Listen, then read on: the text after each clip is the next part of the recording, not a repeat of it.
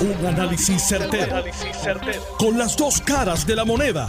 Donde los que saben no tienen miedo a venir. tienen miedo a venir. Esto es el podcast de Análisis 630 con Enrique Quique Cruz. 5 y 5 de la tarde de hoy, jueves 9 de septiembre del 2020. Tú estás escuchando Análisis 630.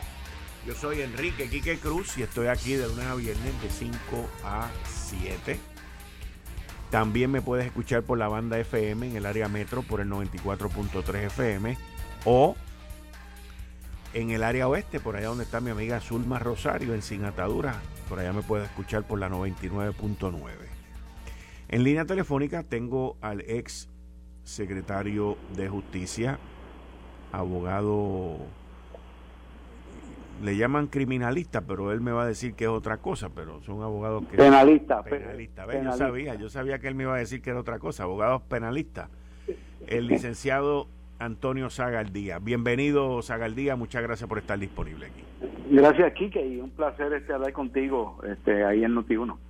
Bueno, tú fuiste secretario de Justicia y antes de eso fuiste fiscal y ahora eres abogado de defensa y esta decisión del Tribunal Supremo que se emite hoy, escrita por el juez Koltov, Eric Koltov, y secundada por los jueces asociados Filiberti Cintrón, Edgardo Rivera, Mildred Pavón y Rafael Martínez Torres, básicamente determina que un veredicto de culpabilidad tiene que ser unánime o de no culpabilidad tiene que ser unánime. Entonces, si no logran uno de esos dos, te tienen que celebrar otro juicio. O sea, esto es carísimo. Eh, no solamente caro, pero en adición a eso, le pone un peso a los acusados enorme.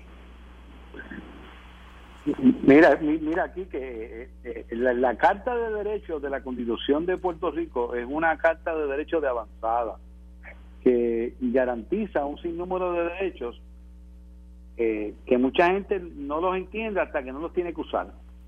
Mientras los usa un tercero, eh, le llaman tecnicismo. Pero cuando lo tiene que utilizar él, un familiar, es sagrado. Esa es la hipocresía que hay en Puerto Rico con la Carta de Derechos.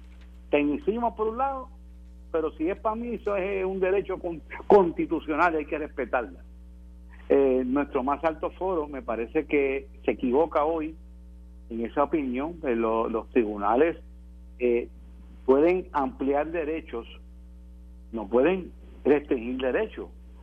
cuando se resolvió el caso por el Tribunal Supremo de los Estados Unidos, se le dio a los acusados que para una convicción necesitaba el, el fiscal probar la unanimidad, como es a nivel federal pero a nivel federal es otro cantar porque la constitución de Puerto Rico es más amplia que la federal.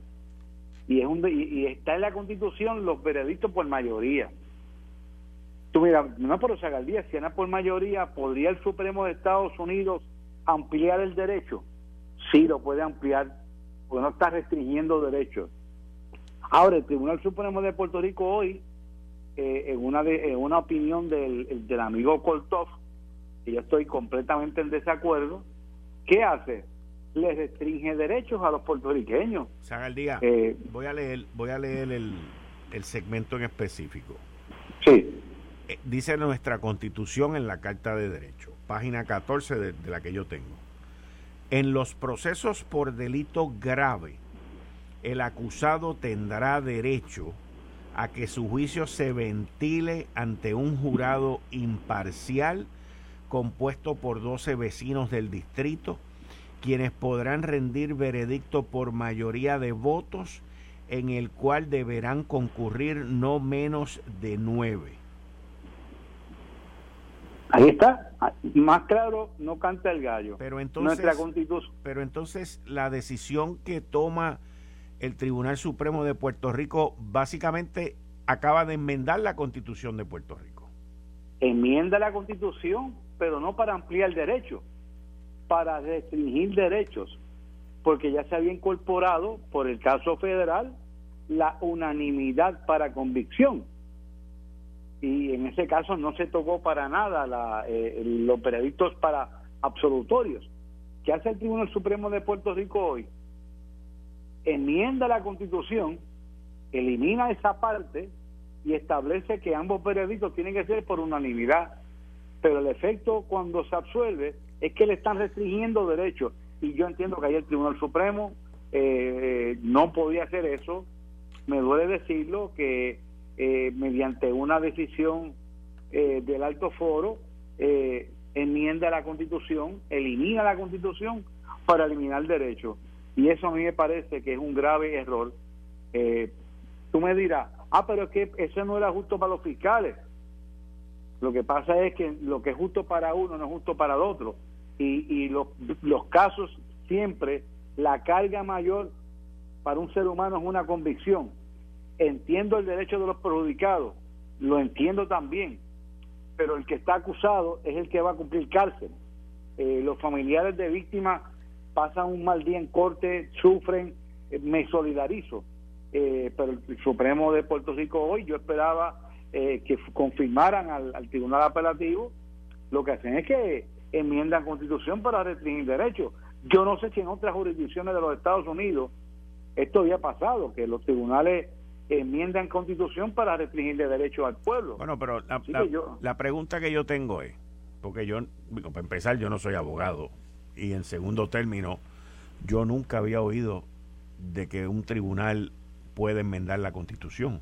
No, no estoy entrando en que si quita o pone derecho, pero estoy diciendo, o sea, el tribunal, los tribunales, hasta donde yo tengo entendido, no se supone que legislen, y si no se supone que legislen, pues entiendo que tampoco se supone que enmienden la Carta Magna, que enmienden una constitución. La constitución dice claramente cómo es que son las cosas. Bueno, en Puerto Rico hay tres poderes. Puerto Rico es un, gobierno republicano de gobierno. Okay. Está la rama judicial, la rama ejecutiva y la rama legislativa. Y hay lo que se llama check and balance, donde las ramas, para que nadie tenga más poder que otras ramas, pues se pueden fiscalizar. Pero quien único puede enmendar la constitución es el pueblo. Ese es mi punto. Es el pueblo. Y el Supremo de Puerto Rico hoy enmienda en la, porque las decisiones tienen un efecto práctico. Enmienda la constitución, pero peor, la enmienda es restringir derechos. Y eso es bien peligroso eh, porque si la puedan si la puedan la pueden enmendar para ampliar derechos. El tribunal puede ampliarle derechos al pueblo y nadie se va eh, eh, nadie va a cuestionar esto. Pero mediante un mediante una decisión judicial que tú elimines los periodistas mayoritarios para absolver me parece que es un grave error este y tiene unos efectos y yo esperaría que el Colegio de Abogados de Puerto Rico se expresara eh, y que la gente se expresara. No sé si va a haber algún tipo de reconsideración. Eh, yo no sé, yo no estoy el punto si se pudiera llevar eso al Tribunal Supremo de los Estados Unidos. Eh, pero el, el, el, el, máximo intérprete de la Constitución es nuestro Tribunal Supremo. Y, lo, y, lo, y, lo, y el Tribunal Supremo de Puerto Rico se, se equivocó hoy en contra del país. Y no se puede hacer nada. O sea, esto es final y firme, nos acaban de enmendar la constitución y agárrate por ahí para abajo a vivir con eso. Pregunto. Bueno, eh, eh, no se puede judicialmente pues pedir una reconsideración al Tribunal Supremo, pero yo creo que después de su opinión no van a eh, no van a echar para atrás, no van a revocarse. pero me parece que es una, un día triste mira, y esto no tiene que ver que hay en Puerto Rico hay mucha criminalidad, eh, vamos a dejar por un lado eh, los acusados, vamos a analizar esto en estricto derecho. La Carta de Derechos es, es, sagrada para un país. Correcto. Y el pueblo es soberano para enmendar constitución, sí, mediante una, unas votaciones, pero que jueces del Tribunal Supremo se metan en una decisión hoy que el efecto práctico es enmendar, eliminar una cláusula en contra del pueblo, eh, porque esto no es cuestión de acusado, pues me parece que es un grave error del Tribunal Supremo de Puerto Rico. Wow, yo, yo me quedo bobo porque nos acaban de enmendar la constitución. Sí, y aquí yo leí la noticia eh, pues tú estás trayendo el punto este muy válido, pero yo exhorto eh, a, los, a los analistas por ahí que hay también que analizan todos estos puntos, que, que, que, lo, que lo traigan, que lo discutan. Eh, nos enmendaron la constitución hoy para y nos quitaron derechos. Eso es peligroso. Oye, si un gobernador hace eso, ¿qué pasaría aquí? que Bueno, ya, ya, hubo ya hubo un gobernador que enmendó la constitución también. Ese, ese es el problema.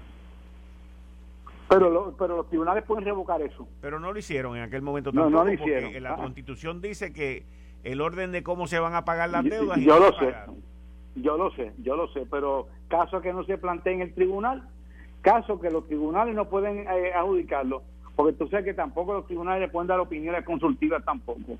Así que yo creo que este es un, como dirían, un fuetazo jurídico que da el Tribunal Supremo, eh, que nos eliminan una cláusula constitucional. Eh, que, y, y, fíjate que los argumentos que ellos utilizan son argumentos de cuando se discutió en diario de sesiones eh, que se dejaron llevar eh, porque siempre se hablaba de los periodistas igualitarios, creo que es la palabra que utilizan, pero pero no se dan cuenta eh, que lo que el efecto de hoy es que los tribunales no pueden enmendar constitución para eliminarle eh, pues, poderes al país, derechos al país.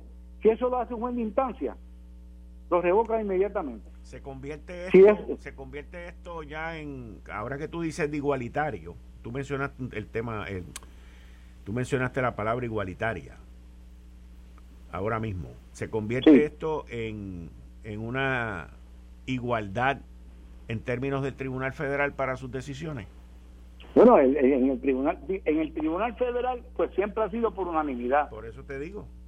Pero lo que sucede es que el tribunal federal la constitución federal no establece eso, que yo estoy hablando, que tú lo leíste.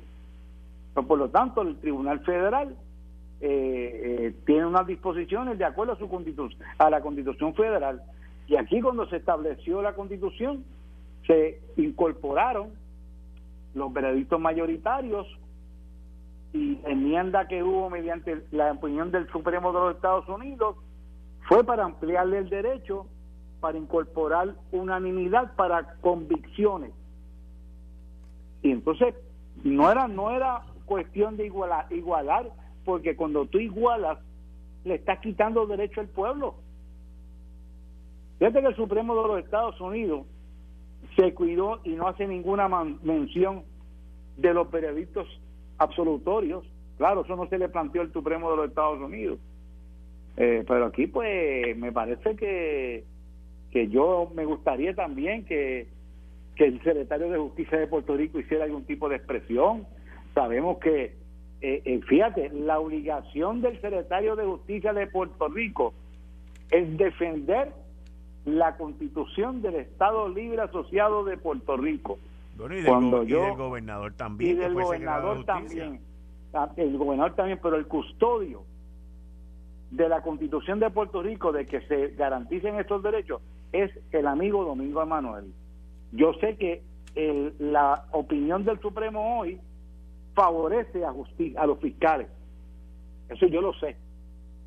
Pero fuera de favorecer a los fiscales, como custodio de la Constitución, me gustaría una expresión del secretario de Justicia de Puerto Rico en relación a la enmienda que se hizo hoy mediante una decisión para eliminarle derechos al país. Wow. Impresionante, señores. por donde vamos, ya la constitución no, no, no. O sea, una vez tú entras en un proceso donde ya dos ramas de nuestro gobierno republicano, dos ramas, porque el Ejecutivo le enmendó y ahora el Poder Judicial le enmienda también. De, dos, ramas. Eh, y, y en Estados Unidos nos tratan como territorio, como que nos pueden vender ¿Qué nos queda aquí? La dignidad, el derecho a, a uno hacer planteamiento, no el derecho a hacer disturbio ni a romper propiedad pública. Pero estamos tan dormidos en estas cosas que no nos dieron, no se dan cuenta ahí, que te eliminaron derechos hoy y que no me vengan con el cuentecito. Ah, eso es para los acusados, eso es para el que comete el delito. Usted mañana le pueden fabricar un caso y, usted se tiene que defender y usted va a llorar que en el día de hoy le hayan quitado ese derecho. Así que despierten. Hmm. Hmm. Bueno, Zagaldía, muchas gracias. Siempre, Quique. Bien, ahí escucharon al licenciado Antonio Zagaldía, ex secretario de Justicia, abogado penalista.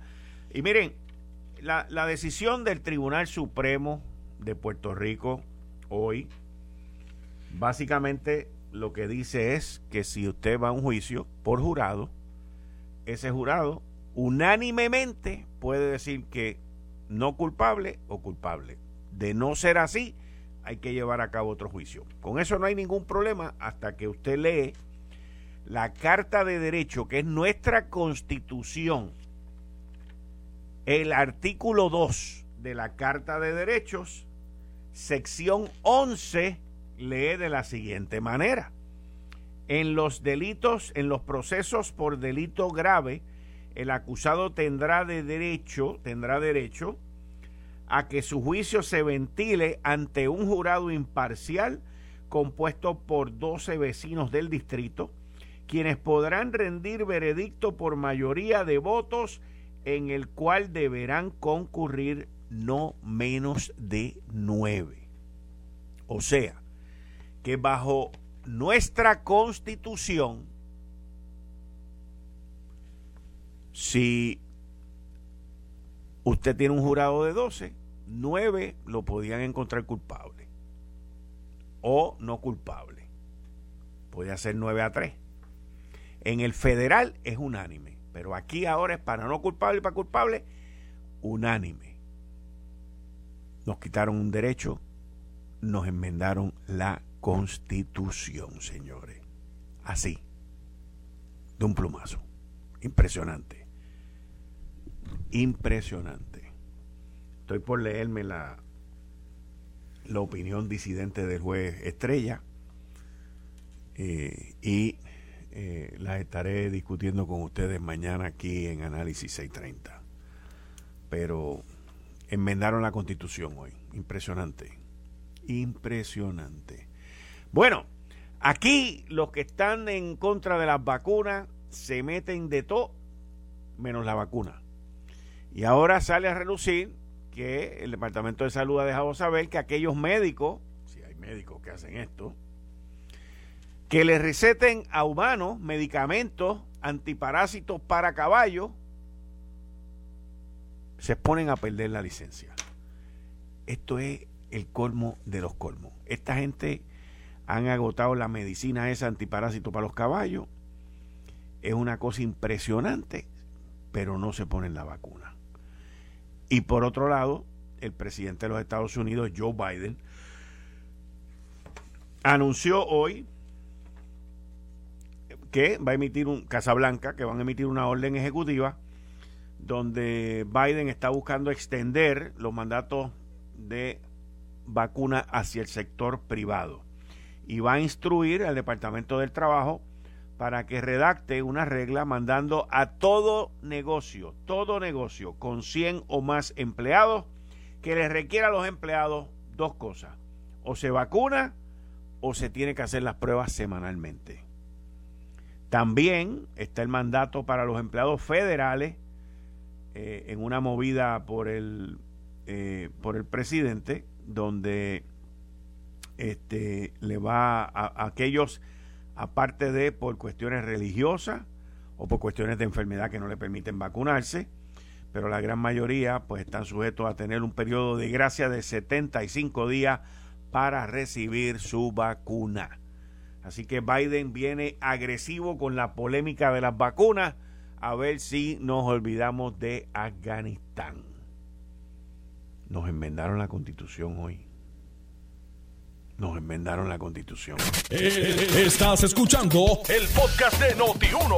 Análisis 630 con Enrique Quique Cruz. De lunes a viernes de 5 a 7 en línea telefónica tengo al juez Carlos Salgado Schwartz del Tribunal Apelativo y el portavoz representante de los jueces en Puerto Rico. Buenas tardes, juez. Bienvenido. Muchas gracias por estar aquí en Análisis 630.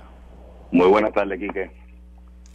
Pues, eh, nuestra constitución en la Carta de Derecho, artículo 2, sección 11, dice, en los procesos por delito grave, el acusado tendrá derecho a que su juicio se ventile ante un jurado imparcial compuesto por 12 vecinos del distrito, quienes podrán rendir veredicto por mayoría de votos, con el cual deberán concurrir no menos, no menos de nueve. Hoy el Tribunal Supremo emite una opinión, una decisión de que los veredictos de culpabilidad o no culpabilidad tienen que ser unánimes. ¿Se enmienda la constitución de Puerto Rico con esa opinión? Bueno, no se enmienda la constitución de Puerto Rico necesariamente. Recordemos que hasta, hace poco eh, el derecho a juicio por jurado, que fuese unánime, el veredicto, no era extensivo a todos los estados. Este es el derecho de la sexta enmienda de la Constitución Federal. Cuando se resolvió Ramos versus Luisiana, eh, el año pasado, se le hizo extensiva ese derecho a todos los estados por virtud de la enmienda decimocuarta de la Constitución Federal. Lo que dejaba en manos de los estados correcto el atender qué va a pasar con los veredictos para no culpables.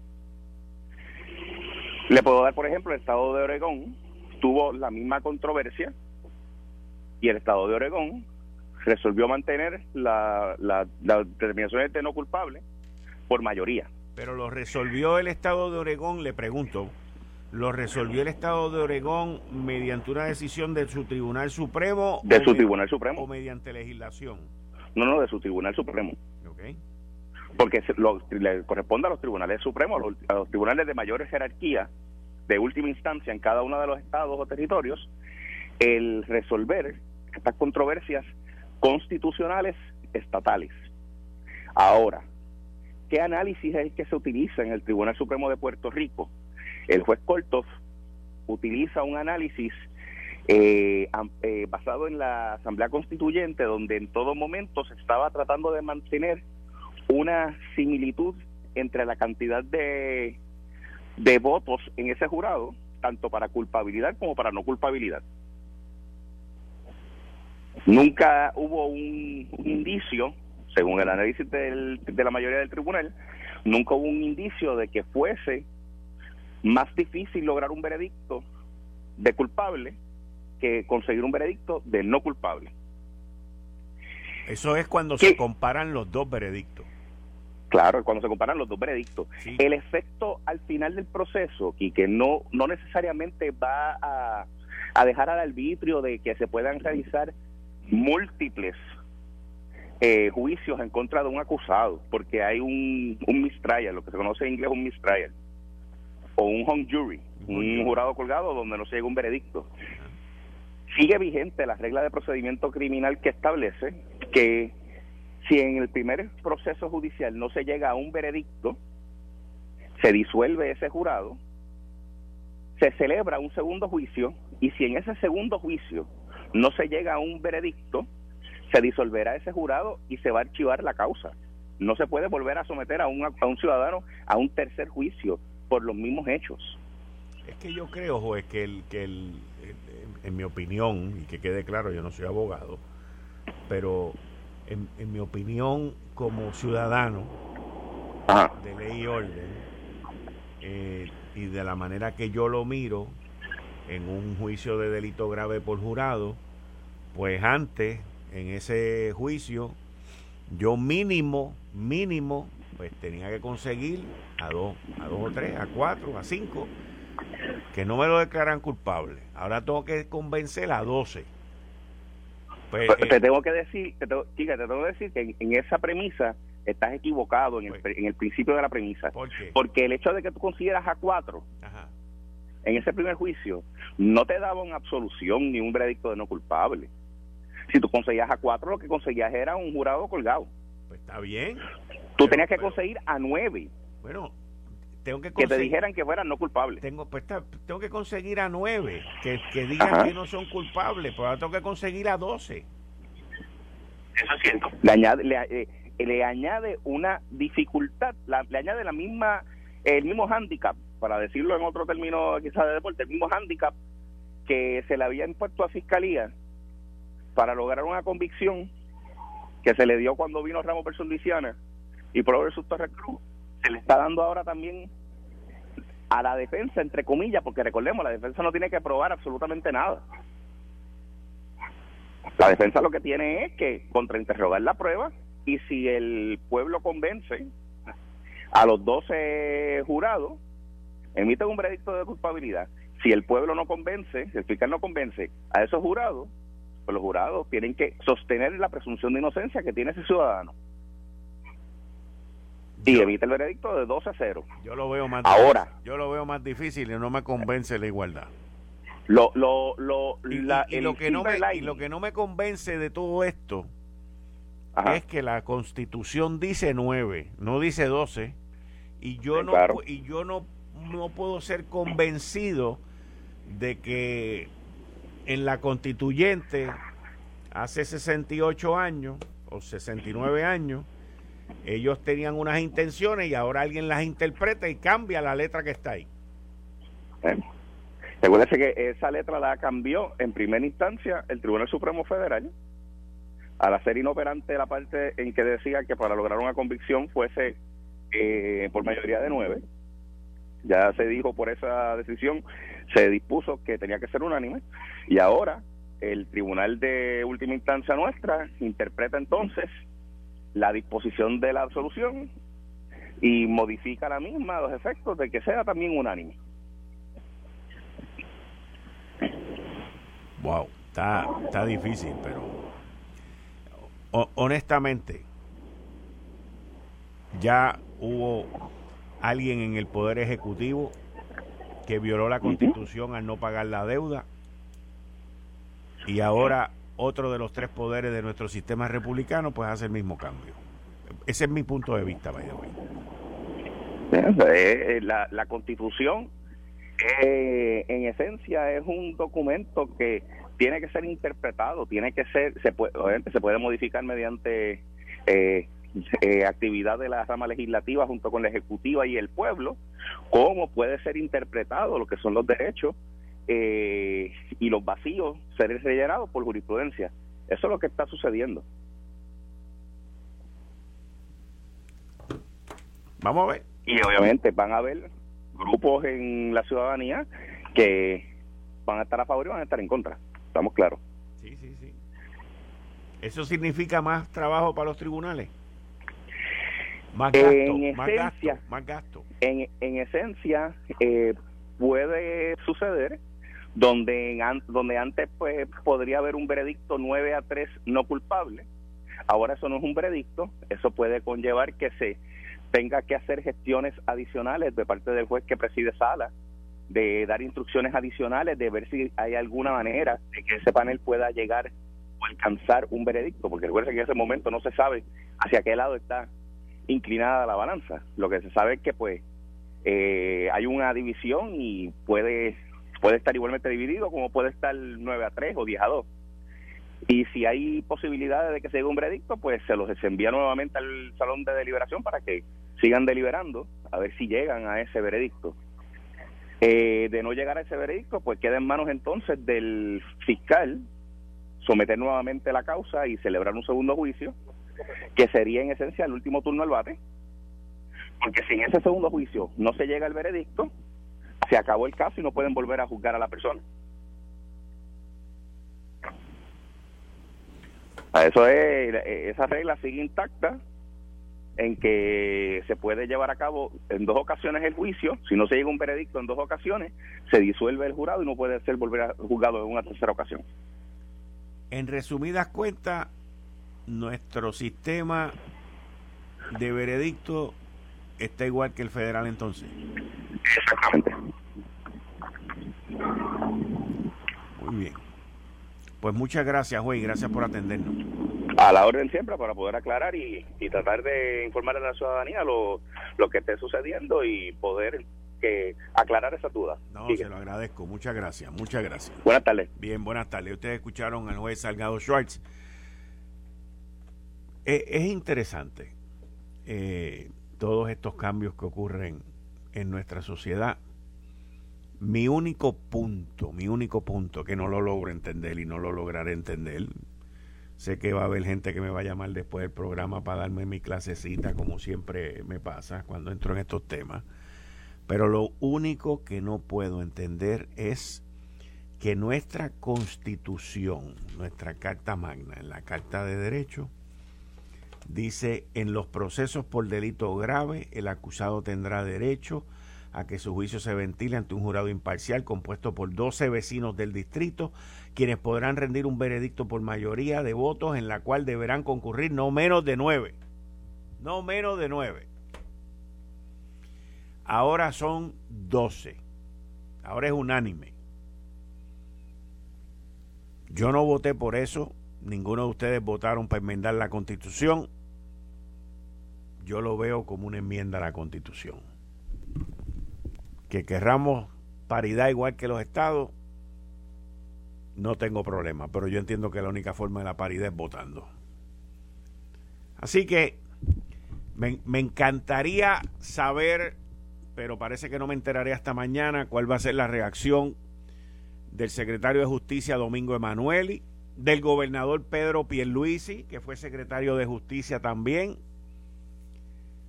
Y mi instinto me dice que en esta isla son pocos los abogados que, que litigan, que, que critican o que opinan en contra de las decisiones del Tribunal Supremo de Puerto Rico. Esa es mi opinión también, by the way. Esa es mi opinión también. Pero vamos a ver en qué termina esto. Vamos a ver en qué termina esto. Pero va a estar interesante cuál va a ser la reacción del gobernador y la del secretario de Justicia ante la enmienda a la constitución de Puerto Rico. Vamos a ver. Antes usted necesitaba nueve para un veredicto, ahora tiene que tener doce. Unanimidad. Cuando la constitución dice otra cosa. Vamos a ver. Miren, ayer eh, yo discutí aquí una carta que Natalie Yaresco le envió al director ejecutivo de ACES, el señor Jorge Galva. La carta es clara, la carta no es interpretativa y la carta se queja de las acciones del señor Galva. Nuestra compañera Florencia García Melazo tuvo la oportunidad de hablar con el señor Jorge Galva hoy y él contestó algo completamente distinto a lo que decía la carta.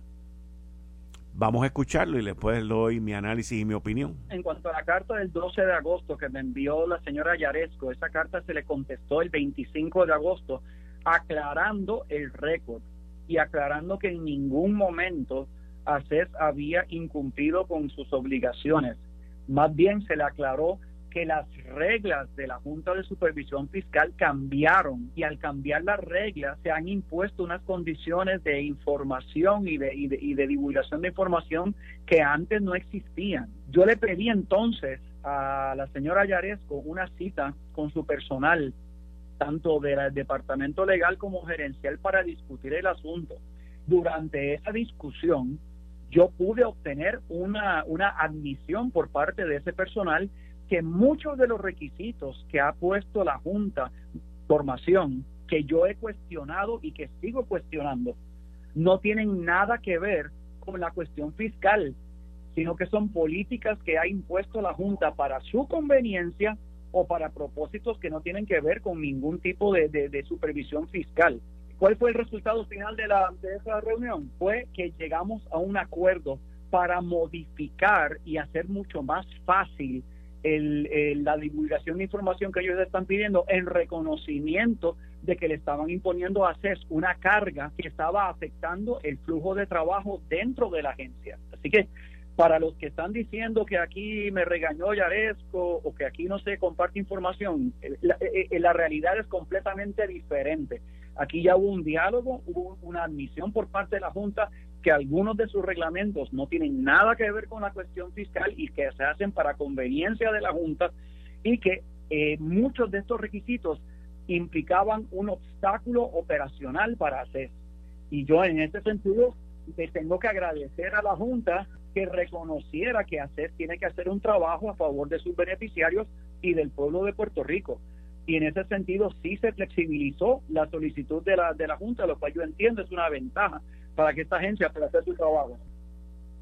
Bueno, el señor Galva habla de que hubo una contestación 12, 13 días después de la carta que yo leí aquí, la cual yo no la he visto, y habla también sobre unos acuerdos que los estaré corroborando y estaré eh, verificando toda esa información que él da ahí.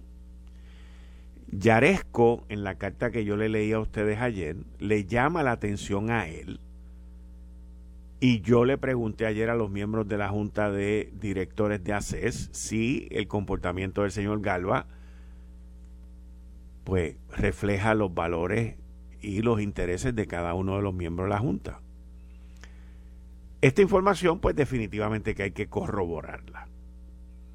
Sí me sostengo en que hay irregularidades en procesos de contratación y en procesos de subasta en ACES, según los documentos que he podido examinar, porque hay muchas subastas y muchos procesos que se están dando y este tipo de relación contenciosa, pues eh, siempre tiene un propósito. ACES lamentablemente, que es mi punto, ahora es mi punto y mi opinión, ACES lamentablemente ha estado envuelta en investigaciones, en arrestos, en acusaciones a personas que han trabajado ahí en el pasado. La lógica y mi análisis me dice que no debe de haber ningún tipo de problema con que la Junta revise las subastas y los contratos como lo hizo con el Departamento de Educación y los ventiladores. Y canceló ese proceso. Porque mientras más entidades revisen y aprueben, más limpio es el proceso. Pero vamos a ver, porque esto es cuestión de tiempo.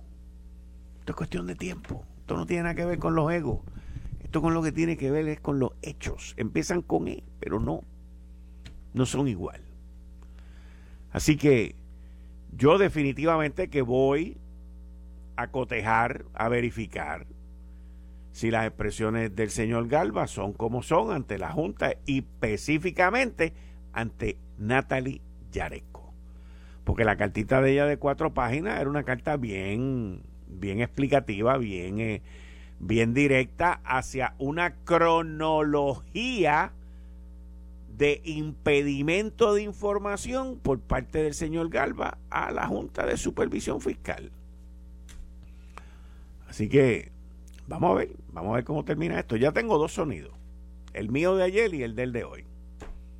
Vamos a ver, esto no termina aquí. Esto no termina aquí. Hay muchas subastas hay muchos cambios que se quieren hacer y hay mucha gente batallando como estuvieron batallando con con la subasta de los ventiladores. Hay mucha gente, hay muchos players batallando para que hayan cambios de contrato, para que hayan cambios en la subasta, para que se creen procesos que acomoden a unos que no caben y a otros que caben y no caben. Muy interesante toda la dinámica que se está dando en acceso. Muy, muy interesante. Esto no solamente tiene que ver con la Junta. Tiene que ver con muchas cosas que están ocurriendo. Pero el tiempo siempre me da la razón. Así que vamos a ver. Vamos a ver. Yo sigo bajo la bajo la, la premisa de que mientras más entidades revisen, mientras más entidades aprueben, pues no, es, mejor para los miembros de la Junta, es mejor para el mismo Jorge Galva, es mejor para todo el mundo. Pero entonces, que no estoy diciendo que sea el caso, pero entonces, si tú estás en, en un proceso de impedir de que se supervise y de que otras entidades opinen, pues entonces ahí es donde surgen los problemas. Ahí es donde surgen los problemas. Pero nada, el tiempo es el aliado más importante aquí de todo el mundo. No hay de otra. No hay de otra. Bueno, a las seis de la tarde nos va a llamar el representante Luis Raúl Torres sobre una vista pública que tuvo hoy. En esa vista se le informó al pueblo de Puerto Rico por la alta gerencia de la Autoridad de Energía Eléctrica que Luma Energy va a cobrar 55.8 millones adicionales por servicios compartidos de generación. Señores, esto se está poniendo bien difícil. Usted sabe lo que es que usted le cobre más cara la luz por no tener luz. Por ahí es que vamos. Por ahí es que vamos. Por ahí es que vamos. Y una trifulca, una que estaba calladito, by the way, esto estaba bastante calladito. Lo de las lanchas de Vieques y Culebra llevaba calladito ya como par de meses, pues los alcaldes de Vieques y Culebra han salido a guerrear, eh, principalmente el alcalde de Culebra ha dicho que el servicio no es bueno, que está molesto con HMS Ferry, que quedaron en traer embarcaciones y no las han traído todavía y que esto no anda bien. Eso estaba callado, eso estaba apagado y se acaba de encender, señores se acaba de encender. Yo no sé, pero todas estas APP son de la administración pasada. La de las lanchas, la de Luma, y todas como que no concuerdan o no cuadran. Como que no funcionan. Por lo menos ni para lo que se contrataron. Esto fue el, podcast de Notiuno. Análisis 630 con Enrique Quique Cruz. Dale play a tu podcast favorito a través de Apple Podcasts, Spotify, Google Podcasts, Stitcher y notiuno.com.